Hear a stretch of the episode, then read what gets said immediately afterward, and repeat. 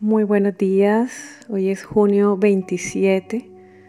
Vamos a compartir un tiempo con Dios y a seguir hablando de este tema acerca de su gloria o nuestros caprichos. Leamos la palabra de Dios. Por eso les digo, dejen que el Espíritu Santo los guíe en la vida. Entonces no se dejarán llevar por los impulsos de la naturaleza pecaminosa. La naturaleza pecaminosa desea hacer el mal, que es precisamente lo contrario de lo que quiere el espíritu. Y el espíritu nos da deseos que se oponen a lo que desea la naturaleza pecaminosa. Estas dos fuerzas luchan constantemente entre sí. Entonces ustedes no son libres para llevar a cabo sus buenas intenciones, pero cuando el espíritu los guía, ya no están obligados a cumplir la ley de Moisés. Cuando ustedes siguen los deseos de la naturaleza pecaminosa, los resultados son más que claros. Inmoralidad sexual, impureza, pasiones sensuales, idolatría, hechicería, hostilidad, peleas, celos, arrebatos de furia, ambición egoísta, discordias, divisiones, envidia, borracheras, fiestas desenfrenadas y otros pecados parecidos.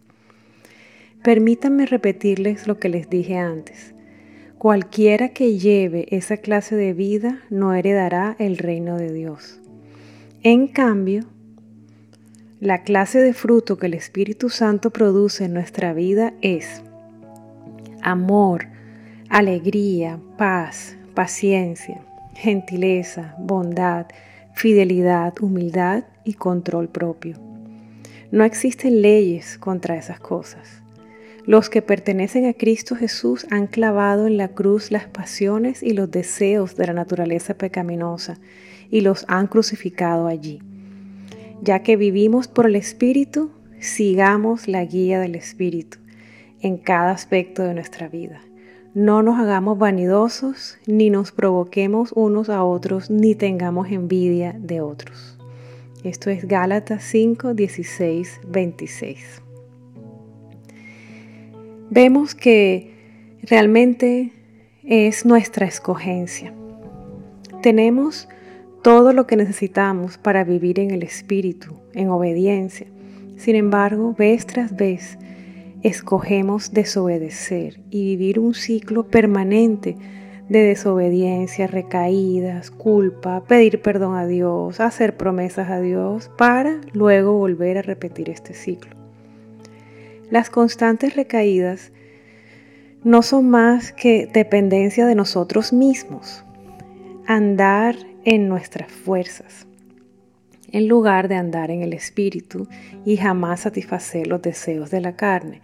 Este estilo de vida demuestra lo mucho que nos falta en cuanto a lo que es un arrepentimiento genuino y una entrega absoluta a Dios, donde le permitimos y nos permitimos ser completamente transformados. La mayoría de nosotros vive una vida de altos y bajos, más bajos que altos, pero gracias a Dios por su misericordia y porque nunca se cansa de nosotros. No se cansa de insistir en llamarnos a Él. Todos los días nos espera, nos llama, nos perdona y nos vuelve a invitar a la obediencia, a vivir en Él y para Él. Su incansable insistencia en llamarnos a la obediencia no es únicamente porque así Él se siente amado por nosotros, sino debido a su infinito amor hacia nosotros. Solo Él sabe lo que es mejor para cada uno y además Él conoce la medida de gloria que ha preparado para ser derramada en y a través de nosotros, lo cual no podrá ocurrir hasta que haya hecho de nosotros vasijas fieles. Vamos a orar. Padre, Hoy me postro ante ti con un corazón humillado y arrepentido. Qué muchos años he perdido en este ciclo religioso de constantes recaídas y culpa y pedirte perdón. Un ciclo enfermo que no me ha llevado a nada bueno. El fruto ha sido terrible y sigo atrapado. Hoy clamo a los cielos por misericordia, por el milagro del arrepentimiento genuino. Estoy cansado, no quiero pasar el resto de mi vida dando vueltas en lo mismo, no quiero perderme de todo ese fruto hermoso que me ofreces si camino en el Espíritu. No quiero perderme de esa medida de gloria que anhelas derramar sobre mí y a través de mí.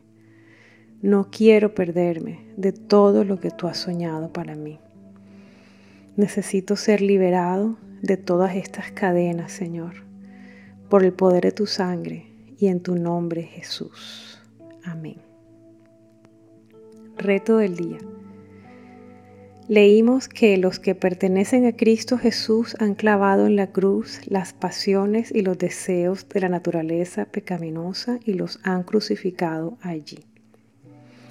La cruz no es un símbolo histórico del cristianismo. La cruz existe hoy para ti y para mí. Jesús dijo que el que quiera seguirlo debía tomar su cruz cada día.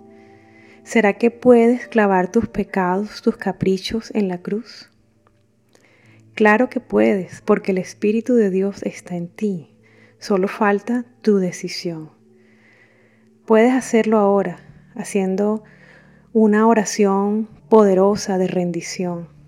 Y aquellos de ustedes que son más visuales, pueden hacer con sus manos una cruz de madera o, de icopor, escribir cada pecado en un papel con un marcador rojo, buscar clavos pequeños y hacer la oración de rendición mientras clavas uno a uno de tus pecados en la cruz.